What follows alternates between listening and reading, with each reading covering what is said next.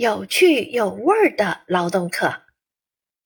小作者邹一伟，五年级。如果那天下午你刚好到我家来，就会发现我家的厨房啊香气四溢，我家的客厅热闹非凡。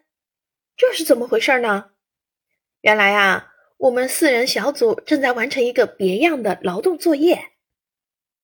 上周，我们劳动老师给大家布置了一个作业，要求四人小组合力完成美食烹饪——烤土豆。我们四人小组一商量，通力合作，各取所长。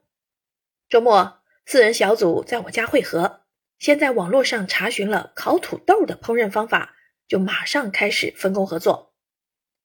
进入烹饪环节，小赵同学是我们小组中最有烹饪经验的。他自告奋勇地担当起最困难的环节——削皮儿、切片。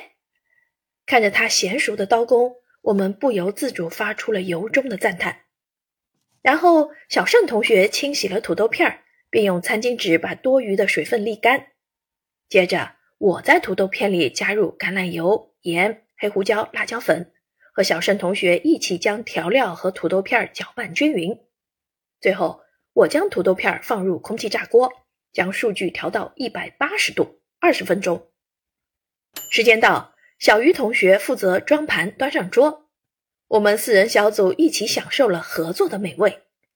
合作做出来的烤土豆分外好吃，我们一点儿都没有剩下来。通过这次别样的劳动作业，我们体会到了平时爸爸妈妈在家里做家务的过程和辛苦，相互学习了好朋友的特长和能力。体会到了尊重劳动和爱惜劳动成果，真正领悟了光盘行动的意义。这样的劳动课既有趣又有味儿。